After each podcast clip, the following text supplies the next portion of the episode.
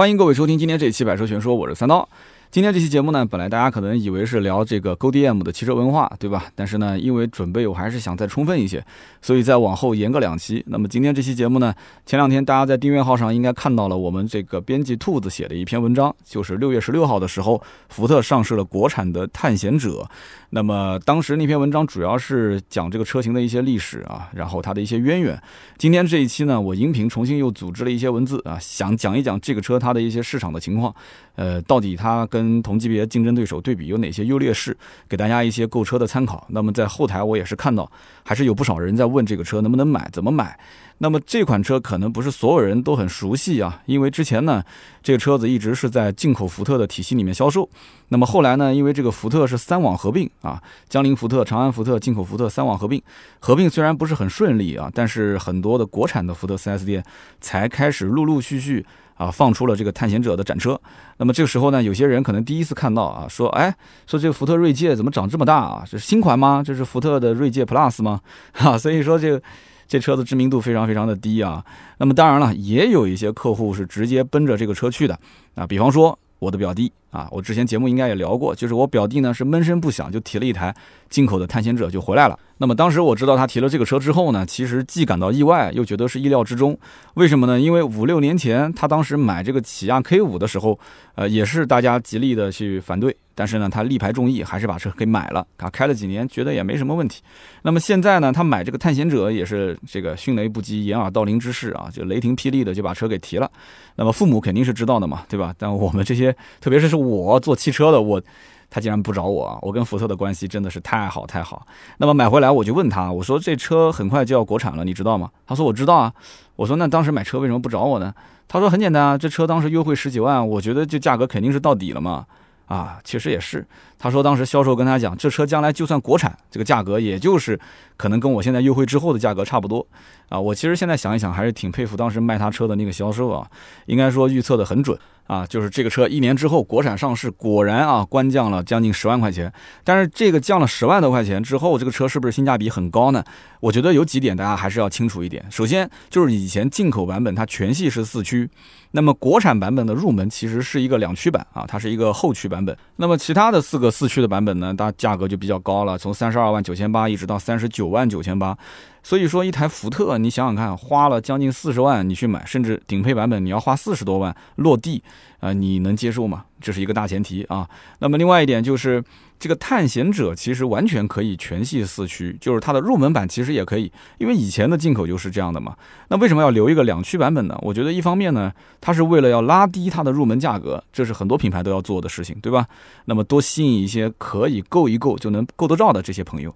那么另外一方面是什么呢？就是探险者其实上一代啊，它是横置前驱平台，那么这一代呢是换了一个 CD 六的纵置后驱平台，所以说它留了一个。后驱版本给你看一看啊，有秀一下的成分在里面。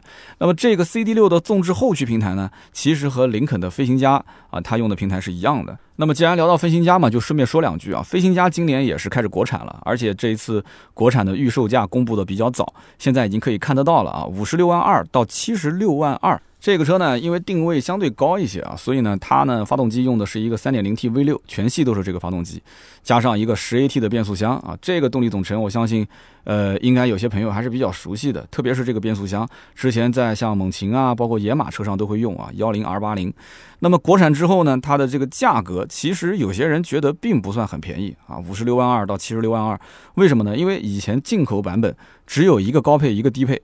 高配呢六十八万八，低配呢六十二万八千八。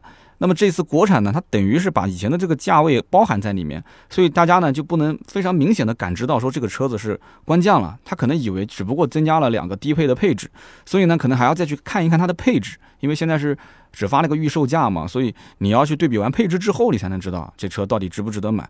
但是呢，这车子只是给人感觉门槛降低了一些，并没有感觉降太多，这个我觉得不是一个非常好的事情啊。它如果不列出那么高的一个。这个顶配的价位，比方说啊，它的价格是五十六万二到五十九万九。它如果是这么玩的话，很多人就会感觉出来说，哇，这个车子果然进口改成国产之后官降了很多。因为在这个豪华品牌车子里面，特别是到了这个级别，车长到了五米多，轴距到了三米多，那么飞行家其实名气是非常小，就几乎我讲这个名字，有的人都不知道飞行家，飞行家是什么车啊？就算你知道是林肯啊，林肯，林肯飞行家，那什么级别呢？是跟叉三？呃，Q 五比还是跟 Q 七叉五比，就大家都不是不是很清楚。所以同级别的像什么 Q 七叉五 GRE 这些车，那这完全虽然你可能最后看了资料才知道一个级别，但是完全我觉得它的声量、它的美誉度跟知名度都不在一个级别里。所以说，只有那些真的是小而美的、喜欢这种林肯的品牌调性的，会有人去买，对吧？那么林肯自己是什么感觉呢？林肯觉得说，那我其实。这个售价已经是很低很低了，这已经算是良心定价了，我很有诚意了。那你客户你不懂我也没办法，对吧？那你爱咋地咋地吧。所以呢，这林肯就遇到这个问题。其实我觉得福特遇到的问题比林肯还要严重啊。我们回头可以去看一看我们福特今天的这个探险者，探险者改成了一个纵置后驱。其实对于客户来讲有什么感知呢？懂行的人知道会开车的啊，或者说是了解这些啊车子的相关的横置、纵置、后驱、前驱对它的操控的影响，可能有些人是知道的，他知道这个香，但是大部分的消费者应该还是不是很清楚。所以这个车子其实定位上最接近的是大众的途昂。对吧？途昂同样也是五米多嘛，三米这个轴距这么大，对吧？那么有一些人会觉得说，那探险者和本田的冠道 URV 啊，虽然是个五座啊，但是大小感觉好像也差不多吧。那么跟这个汉兰达，对不对？七座的 SUV，这基本上绕不开的嘛。汉兰达，那跟他们比有什么区别吗？首先一点，这几个刚刚我们提到的，除了探险者以外，全都是横置前驱平台。当然，如果你要是买四驱，那就另当别论了，对吧？有的客户可能是认那个设定的，但是有些客户觉得说啊，后驱更有豪华感，对吧？那我本人是持保留态度的啊。那么真正有多少客户能开出差别，这两说。但是市面上我觉得吧，就这个级别买车的人选四驱的还是居多，真的都是四驱之后的话，前驱还是后驱，其实这个东西真的重要吗？那么另外，在我看来的话，其实福特的这一款中大型的 SUV 探险者，它国产之后。未来几年，我觉得对于福特整个品牌来讲的话，它的运作应该讲会有比较大的帮助啊，品牌有可能会有一些起色，但并不是说这一台车子啊，探险者可以把福特的品牌带到一个怎么样的高度，我觉得不太可能。因为首先，福特能不能 hold 得住这个价位，现在也是两说嘛，对不对？那么，福特整个的 SUV 的产品系，最起码到目前为止，我个人分析啊，应该说是很完善了啊，可以说是各就各位了。你可以去稍微的扳着手指算一算，比方说。从小型的 SUV 翼博啊，翼博还没有完全去进行一个更改，其实翼博还是有可玩性的，因为毕竟现在 SUV 整体的大家的入门的门槛还是要再低一些嘛。翼博现在就卖个小几万块钱，小几万买一个合资车，所以福特翼博将来如果再更新换代，价格保持不变的话。七八万块钱，你说买个合资的福特的翼博还是有可能的。那么再到上面是紧凑型，紧凑型的话是锐际跟翼虎。那么目前来讲，锐际的市场表现非常好，真的是卖的非常好，优惠几乎都没有。但是呢，翼虎可能相对来讲卖的稍微弱一些，因为这个级别的紧凑型 SUV，呃，竞争还是非常非常激烈的。那么再往上呢，就是七座的中型 SUV 锐界啊，锐界现在价格只要给到位，销量也还是可以的，现在优惠应该能到三四万了吧。那么再往上就是我们今天聊的中大型 SUV 探险者。而且我们刚刚前面提到三网合并的事情啊，也就是说，长安福特的店里面其实还是可以卖江铃福特的车和进口福特的车，所以因此江铃福特还有几个车型在做辅助。啊，比方说有领界，对吧？领界这个车卖的一直都很好，而且领界的车大部分的销量其实都是从长安福特的 4S 店出去的。那么还有硬派越野车撼路者，对不对？撼路者这个车子，你不管是拉货回本，还是平时带个人啊，对吧？出去翻山越岭，这车子其实有一些客户还是比较偏爱的啊。我身边就遇到过有专门去找撼路者这个车去买的。所以说，福特的 SUV 今后几年的发展，应该说多多少少会有一些起色。那么他们一起合力去打这个市场，对吧？大哥带小弟去打，但是谁是大哥呢？这个是不是车子越大，价格越贵，它就大哥呢？其实我个人觉得不是的，我是觉得这个产品是在市场上销量非常好、很得人心的这个车型，就有可能是大哥。但是目前来讲的话，看来看去，好像也就是锐际卖的好一点。那锐际呢，其实在这里面只能算是个小老弟，但是市场表现不错。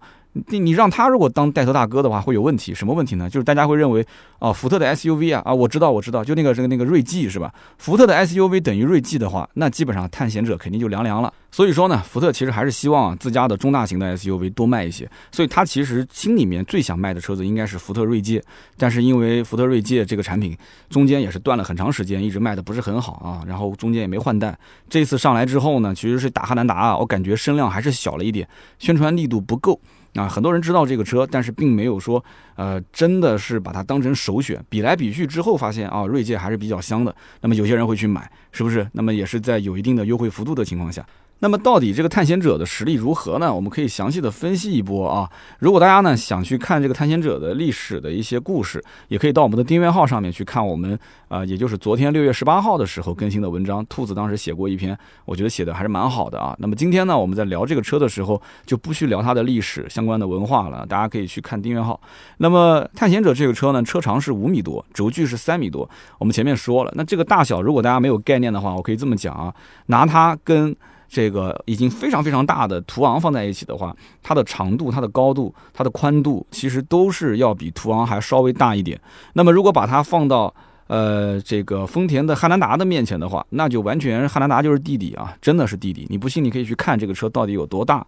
那么当年进口的时候，起售价四十一万多，顶配要卖到将近五十八九啊，就是你如果落地的话没有优惠，那就是六十多万。所以说当时错过了很多的消费者。就是很多人都以为这个探界者的车子至少是一个五十万的车，可是我现在只有一个三十多万的预算，那我就不去看了。有的人在网上可能看到这个车了，但他不知道能优惠十多万。如果是优惠十多万的话，那四十一万多的车不就是三十一万多嘛，或者三十万出头吧？那么加上税啊、保险，三十五万落地肯定是没问题的，对吧？那么也就是汉兰达的畅销版本，也就是四驱豪华，二十九万九千八。啊，也就是这个价位嘛，而且汉兰达还要加个两万，那个时候加个两万，不就变成三十一万多了吗？所以说，探界者在当年，呃，应该说是吃了比较大的亏啊。我曾经讲过一句话嘛，我说探界者当年应该打个广告啊，这广告语只有一句话，就是你你还个价呗，你就让沈腾去演这个就可以了，对吧？你还个价呗，也许就成了呢。哎，这样的话，这车我估计就很多人过来真的问了一下价格，一问，我估计很多人问完之后就不想走了。哇，优惠这么多，还是进口的，还这么大，才三十万，好便宜。对不对？就是一连串的感叹词啊！但是呢，你如果说到汉兰达的话，你就会发现，汉兰达除了名气更大之外，无论是你去比空间，对吧？一个四米八几，这个车五米几，还是去比配置啊？你去比配置，这车其实它的标配就很高，除了四驱以外，那么再去比它的动力，这车子是二点三 T 加十 AT，对吧？你汉兰达对吧？那个二点零 T 的发动机开起来还那么肉，所以怎么去比？在他探险者的面前，其实汉兰达都是弟弟啊。但是有很多人会讲了，说那别的车子出来之后都说汉兰达是弟弟，但结果呢？但我想讲的是什么？那都是一个级别的。这个车子如果真的要跟汉兰达打，两个车根本就不在一个级别里面。所以说，福特这款探险者一直是处于名气特别特别的小。在中国市场，没人知道，对吧？外人不知，但是呢，买的人呢都知道，都说，哎呀，开起来很香，用起来很香。大概是在这么一个环境里面成长起来的。而且中国人本身了解这个车，了解的也不是特别的多。从二零一二年才开始进口到中国市场。对吧？而且你想，福特是从哪一年开始不行的？福特也就是最近这几年嘛。今年一零年，我印象没记错的话，也就是大概一六年前后。所以这车进中国市场还没有个两三年，福特就开始品牌力下滑了。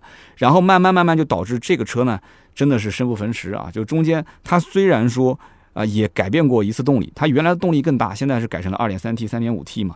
那么很多人就觉得这个动力也是非主流，你要么就是一点八 T，要么就是二点零 T，你整个二点三 T。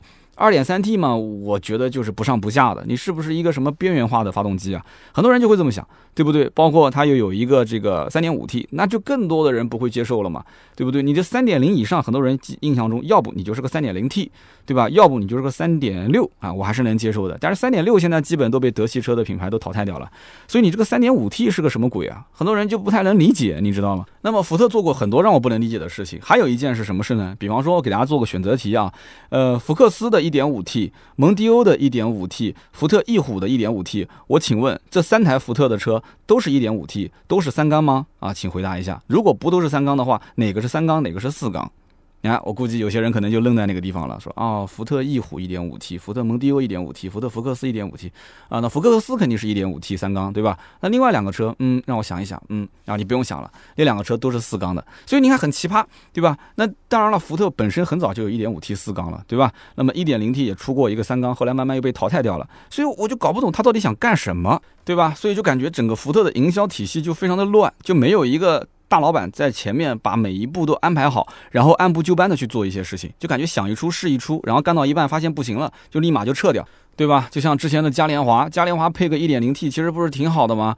就稍微有点困难了，那为什么就后来就直接撤呢？你可以顶一顶嘛，挺一挺的话，其实真的在这个小车市场里面还是有空间可以挖掘的，对吧？那么另外一个就像之前的福克斯，福克斯好了，看它稍微有一点不行了啊，有点过气了，立马上了一个福睿斯。你福睿斯，说实话，中国特供这有什么意义呢？你不如好好的把福克斯的品牌打起来。那过了几年，好像睡醒了，又开始玩福克斯，福克斯又上了个三缸。所以说，就这些事情有很多时候我看不太懂啊。就中国市场，它其实知道老百姓要什么，你就拿以前的老款的 1.5T 去哄一哄、骗一骗中国人，其实中国市场上它立马就起来了。但但是偏要上个 1.5T，对吧？然后整了一个三缸发动机，他可能觉得我要把我最新的技术给你，对不对？我的变速箱，对吧？也很好，那么我的底盘悬挂也很不错。但是真正到市场上之后呢，还是一片被吐槽的声音啊。所以呢，呃，我们还是回到探险者这个车上来聊吧，绕的有点远了。探险者这个车子那么多年，从一二年进中国市场到现在为止，那中间就是有过一次动力的变化，其实外观跟内饰都是小改，没什么大变化。那么因此，很多人可能了解到这个车之后，再去看一看它的在中国。市场的一个历史，就会觉得说这车这么多年都没什么变化，那我买的不就是个老款了吗？所以呢，有些人可能本来还有点兴趣，但是知道了这些事情之后呢，啊，立刻就移情别恋了啊。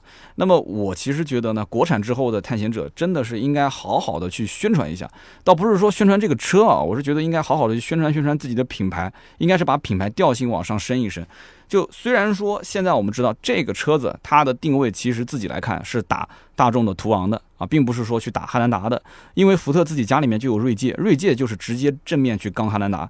但是在中国市场，你要知道汉兰达本身是一个流量明星，对不对？同级的车型，比方说你拿这个福特的锐界去比，拿胜达去比。那么甚至包括还有一些五座的，对吧？冠道啊、URV 啊，包括马自达那个已经凉掉的 CX 八这些车，随便哪个对手拎过来之后，那都是被汉兰达干得灰头土脸，你说对不对？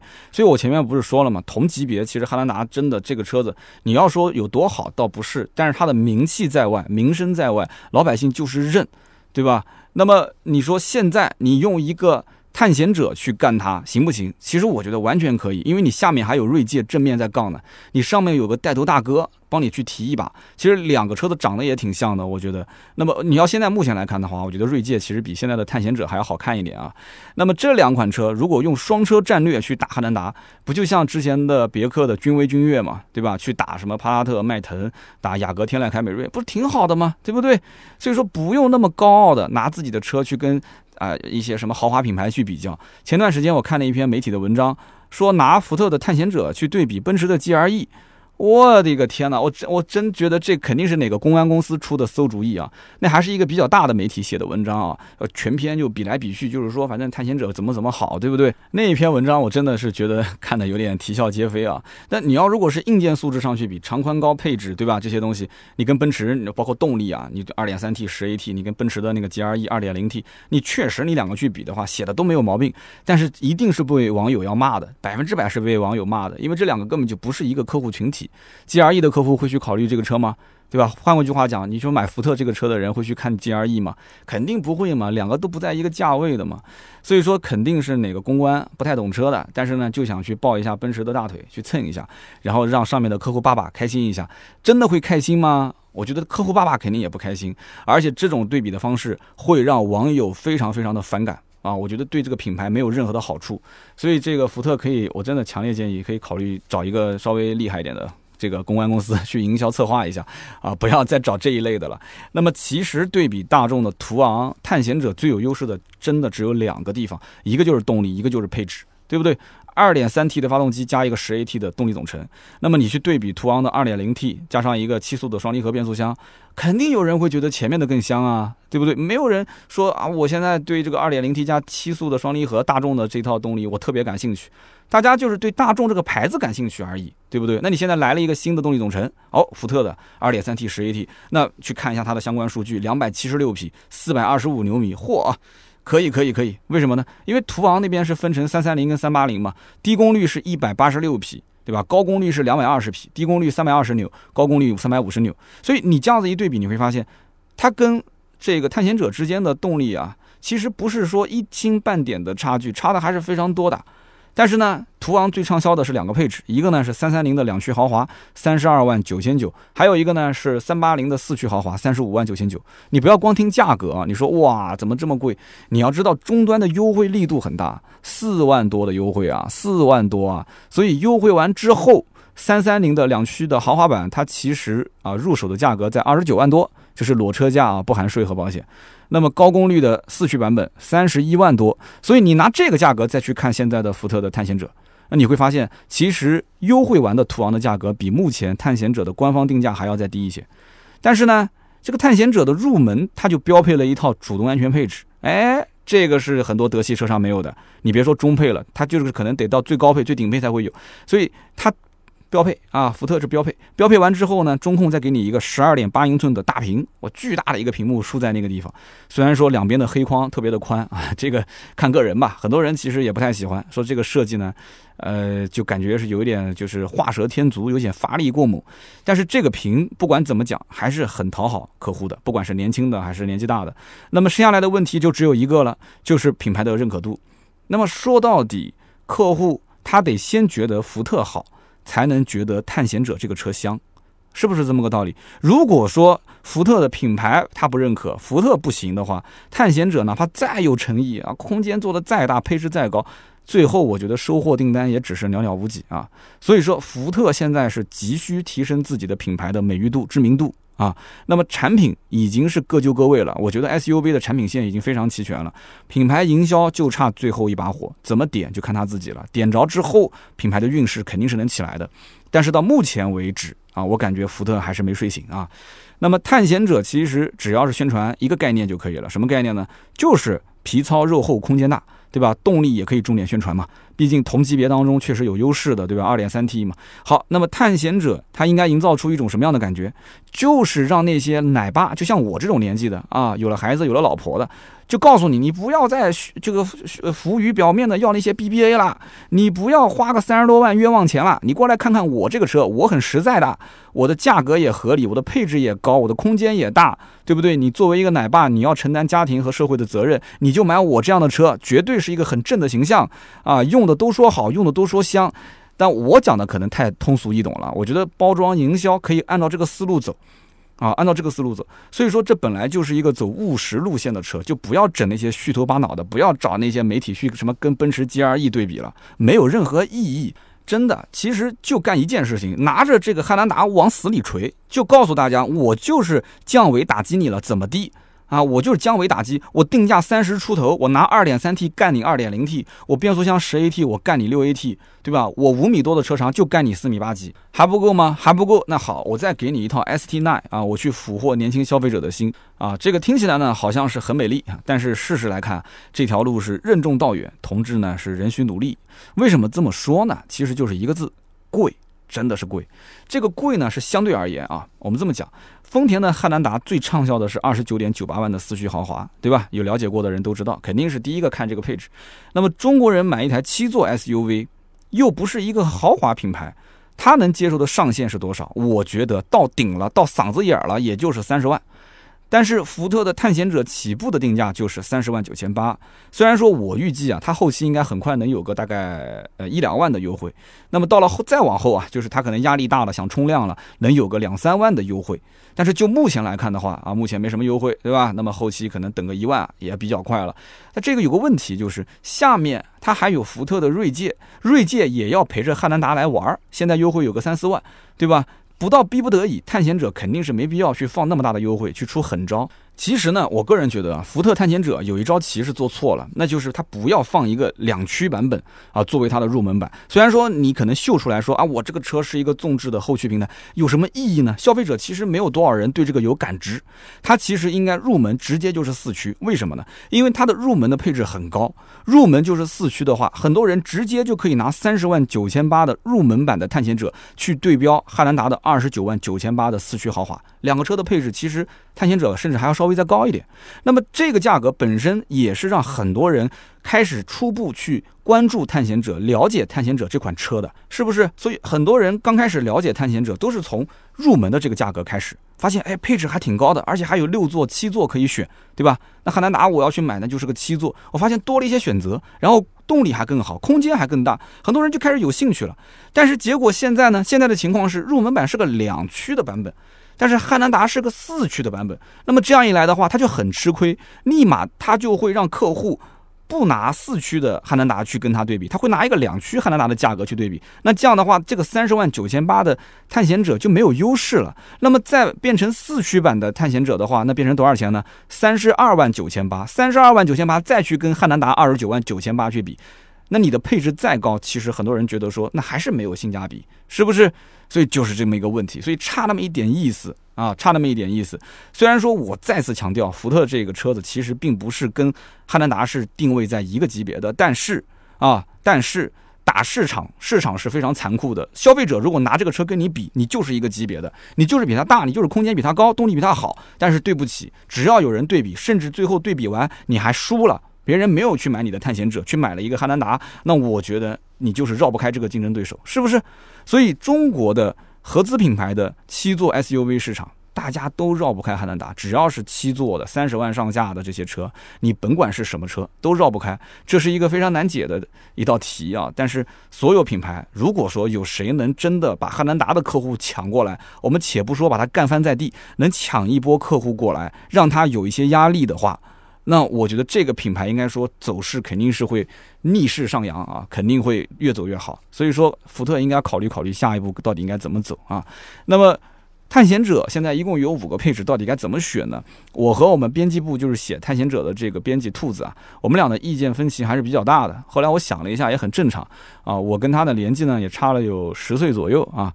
那么我是觉得探险者入门版的三十万九千八就已经够用了啊。唯一的遗憾就不是四驱嘛。而且呢，我觉得其实我买一台福特的七座的中大型 SUV，预算能到个三十，我就已经很给他面子了啊！你说我让我花个三十五、三十六，我不太能接受。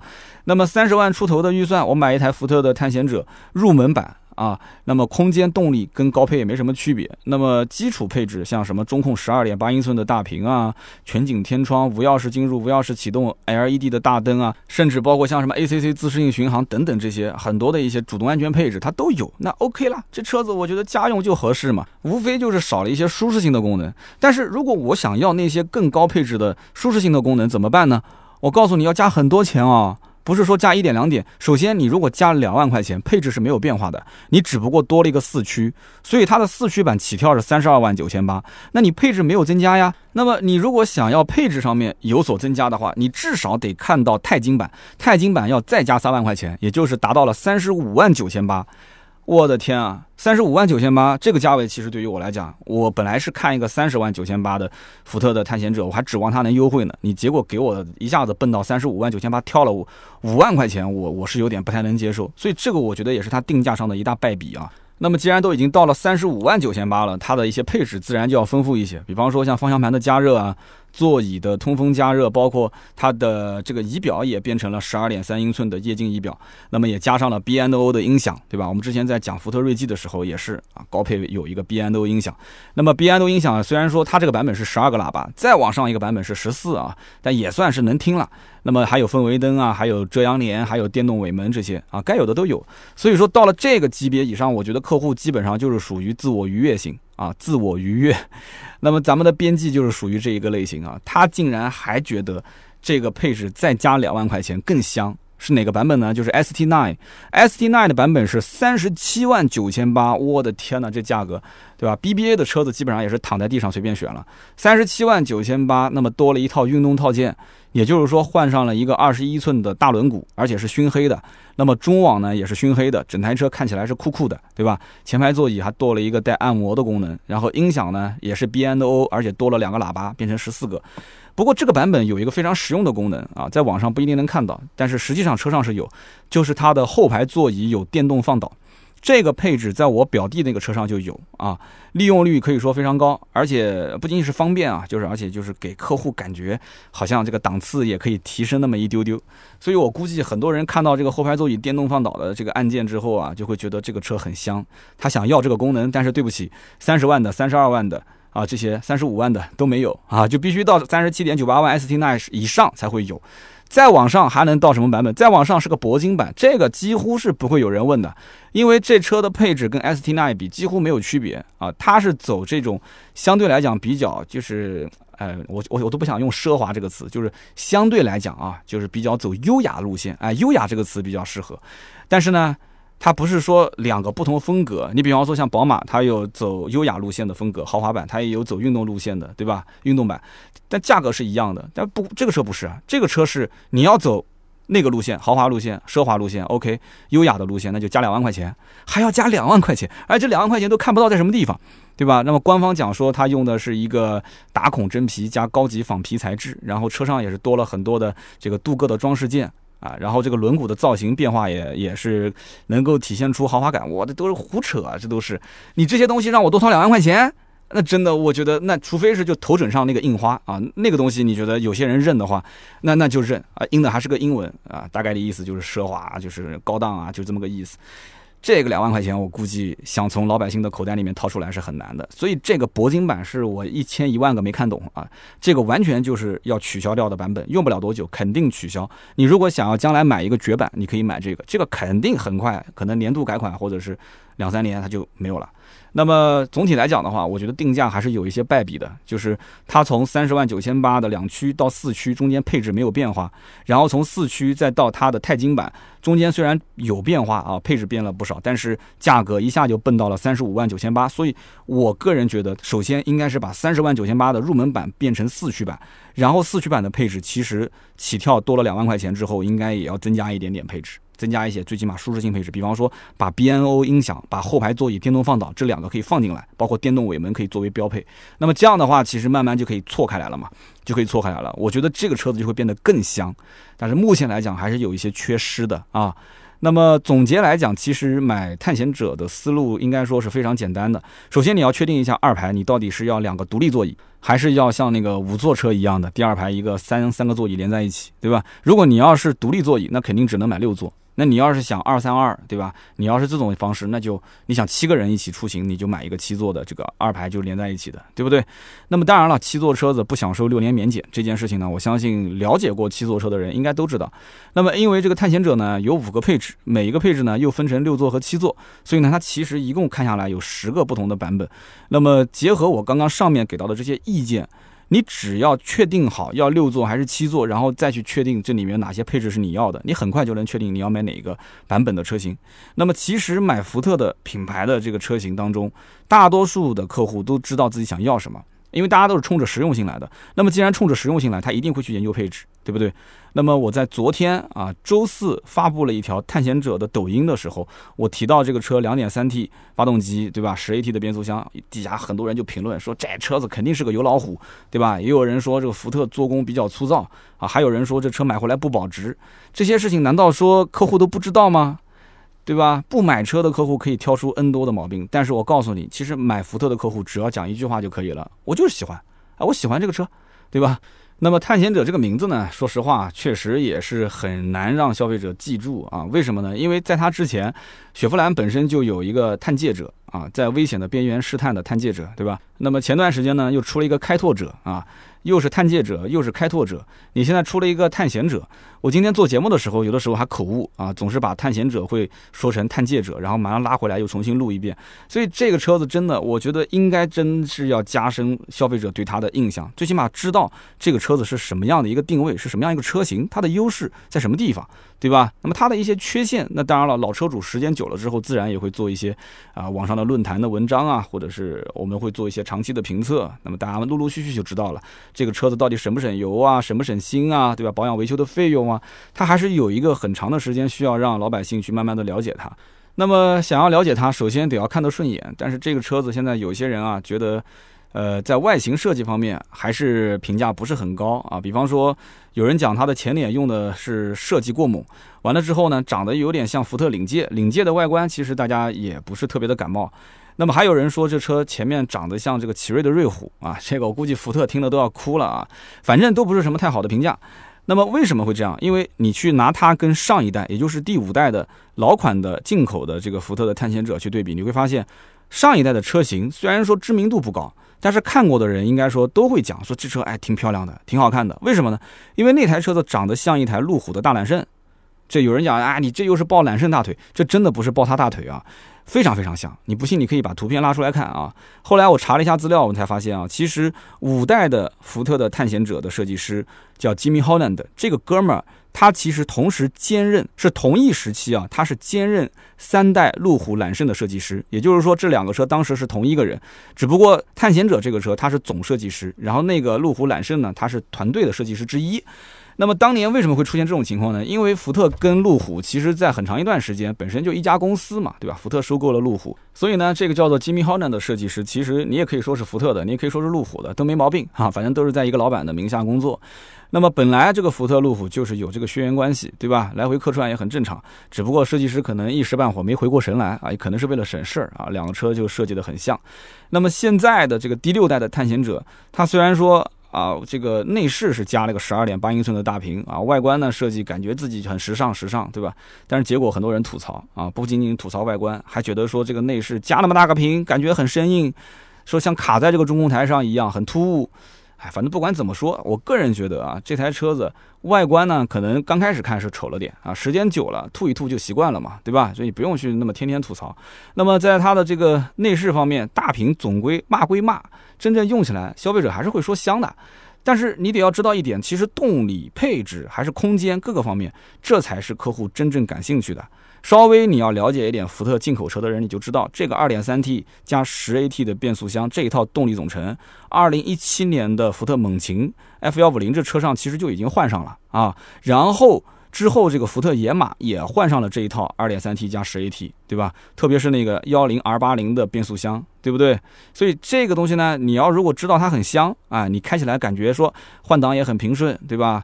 然后呢，驾驶感受也是你想要的，那 OK 啊，你直接刷卡买就行了，你不用去看那些网上什么这个那个的，对不对？那这车车子你也不要指望说油耗有多经济，本身这么大个车，对吧？再加上这么高功率的一个发动机，你就算去给你卡一个幺零二八零的变速箱。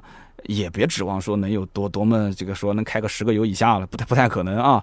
所以呢，燃油经济性只是相对而言，毕竟两百七十六匹在那儿摆着，所以买这个车呢，就说多花点油钱吧，反正这个也能接受。所以说总结来讲啊，这台车子呢，优点缺点我讲的也是比较清晰了。买它之前呢，我相信也都是非常理性的一些人啊，他会去综合比较。我希望呢，我这期节目能给大家一些补充。这台车子呢，它本身自己的定位就不是去打汉兰达的，它本身家里面有福特锐界是打汉兰达。但是你既然绕不开它，你可以拿它去比一比。那么福特锐界呢是去对这汉兰达的，锐界现在优惠也是有个三四万，所以性价比还可以。但你真的是又看不上锐界，又看不上探险者，那么只能说明一点，就是你看不上福特这个品牌啊。很简单，你不要不相信，你自己扪心自问，你就是看不上福特这个品牌。那么从我个人来讲的话，我觉得福特应该是什么，就稍微自降一下身价，自降身价，就用这个车去牵制住汉兰达。终端能不能这车子将来给个三四万？如果真的要优惠个三四万，说不定我也换车了。但是我想了想，我表弟早我一年开的还是个进口，结果我再换个这个车，总觉得怪怪的啊，那就当我没说好吧。所以说这个终端优惠如果能给个三四万，再加以宣传，对不对？今后把这个七座 SUV 市场的客户从汉兰达的口中，从其他车型口中，你抢一些过来，也不是没有可能性。而且这样一来的话，其实探险者就会把整个的这个气场就给带起来了，它可以带着锐界一起来卖。两个车如果都卖好了，其实下面的锐际啊、翼虎啊这些车它都能起来，甚至于将来这个翼博这个车型再进行一个更新换代的话，也对他来讲只有好处没有坏处啊。对不对？你上面四五十万的这个福特在路上开的都那么多，那你说七八万块钱的这个福特的小 SUV 能不卖不好吗？肯定卖得好啊，对不对？所以说这个其实一旦要是起来的话，福特的起势应该说是可以的，但是怕就怕。哎，就整个福特的口碑也上不来，然后这个车子销量也上不来，就差那么一把劲，真的我看的都着急啊。可是这个探险者目前来讲，我个人觉得啊，他可能是把自己还是太当一回事了，他还是咬着三十多万的售价不肯让，三十五万以上的什么钛金版啊、ST 纳呀这些版本确实很香，但是这个价格我还是那句话，它不是中国消费者去买一台非豪华品牌所能接受的预算。它本身这个接受这种层面预算买一个非豪华品牌的客户基盘就很少，在这些很少的客户里面，你去挑，对吧？那这个车型哪怕就是配置啊各方面动力都很香，最终还是曲高和寡啊，销量很成问题。那么关于福特的探险者呢，咱们今天就聊那么多啊。咱们的兔子呢，也是写了一篇文章在订阅号上，六月十八号更新的那一篇。我的这一篇应该会在六月二十一号更新，所以中间呢可能隔了两三天。那么希望给大家呢就稍微全面一点去了解这款车。那么大家可以搜索订阅号“百车全说”去查看我们俩的这个两篇文章。那么今天这期节目呢就到这里，也是欢迎大家啊在我们的节目下方留言评论。对于三十万到四十万这个级别的预算，你想买一台中大型的七座的 SUV，你会去选择探险者吗？那么福特能 hold 得住这个三四十万的价位吗？大家是怎么看的？可以留言跟我互动，留言互动是对我最大的支持。我们也会在每一期节目的下方抽取三位，赠送每一个人价值一百六十八元的芥末绿燃油添加剂一瓶。然后也不要忘了啊，每周四、每周日，也就是我们音频更新的第二天晚上八点，我会在抖音三刀砍车的这个账号上进行直播。大家如果说对节目里面一些什么话题感兴趣去的，也可以到直播间跟我实时的互动，非常有意思啊啊，动不动还会唱两首歌给大家听一听。好的，那么下面是上一期节目的留言互动。上一期节目呢，我们聊的是韩寒的最后一期啊。我看到很多人讲说三刀啊，你要如果再不聊车，我就直接取关了。说我连续这么多期节目都在聊人物啊，说我是在划水啊，说我的心思不放在音频上了。我觉得真的是好冤啊！你要知道，做人物传记所花的精力，比做汽车的评论花的精力要多得多得多，都不知道多多少倍。那么上期节目我还说了，我说我是晚上十点多钟才把整个的这个音频稿给整理完，然后录音都录到了快十一点，然后后来紧跟着跟秋晨录秋刀鱼，啊，他也很辛苦，就就录的最后就差一点，就两个人一起过六幺八了嘛。所以说这个只有些事情真的节目也不一定要说出来啊，就是自己的苦自己吃。但是呢，大家想听车，我也会聊车，但是聊车聊到这个车，那个人讲你总是讲这些车子，我不想听，我想听那个，我聊到那个车，所以不能就是。就怎么讲呢？就想听大家的意见，但是也不能都听大家的意见，所以这些东西还是按照我的节奏来吧。啊，包括 GoDM，其实我准备了一段这个相关的素材之后，我发现还是太少，我要再丰富一下。所以本来是想这一期聊的，那聊的不够丰富也没什么意思，我还是想再多整理整理啊，后期跟大家一起来聊一聊去做分享。那么上一期节目聊的是韩寒，我看到有一位啊，这是我们的老粉丝了，他叫刺猬，刺猬说徐浪是零八年六月十七号去世。三刀，你这期节目是二零二零年六月十七号上线，真的好巧。说实话啊，我在做节目的时候，稿子虽然是我写的，但是我真没有反应过来，我的节目是六月十七号上线，徐浪是六月十七号去世，我真没有反应过来。但是这个哥们儿当时写了这篇留言的时候，我突然之间一下子就，我突然发现我的节目好像经常会遇到，就跟一些已故的这些前辈啊。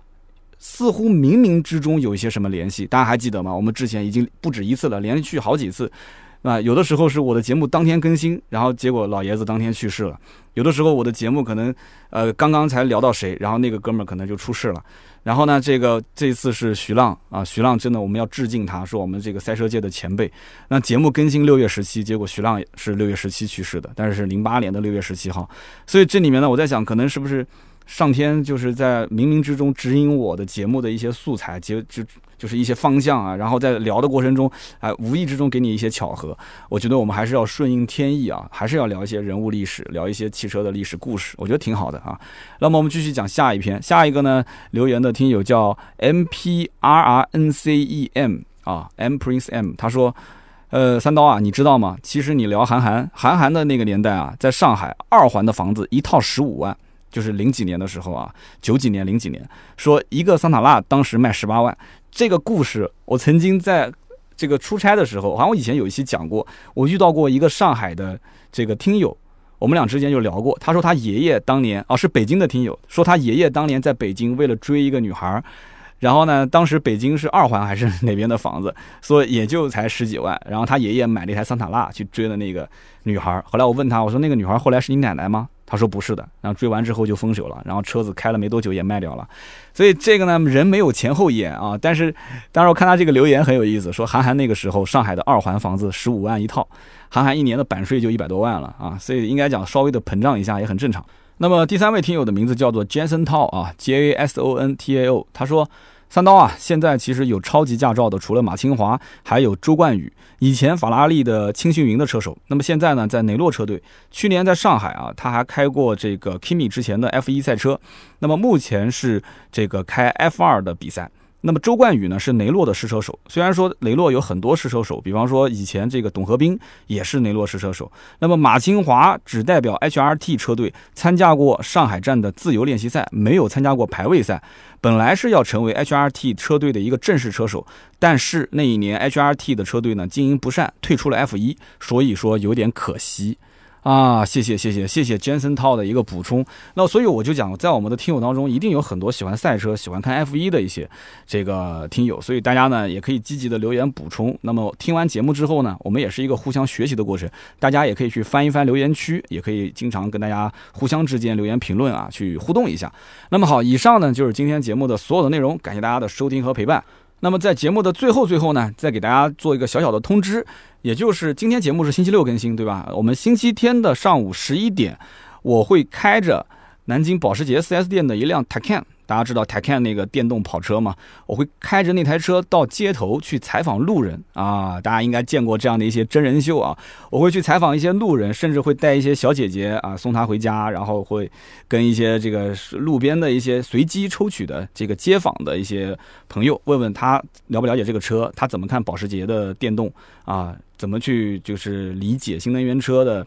就是目前的一个消费的环境，就跟大家会去简单的聊一聊。所以呢，上午十一点到十二点这个时间点，如果星期天上午你有空的话，你可以打开微博“百车全说三刀”，你可以看到直播链接。那么你也可以在我们的微信群里面看到我们的链接，你也可以在盾牌的朋友圈看到。那么非常有意思的一场直播，大家可以到时候星期天的上午十一点去关注一下。那么参与互动也会有保时捷的限量的礼品啊，因为跟南京保时捷 4S 店关系不错，那么做了这一场直播。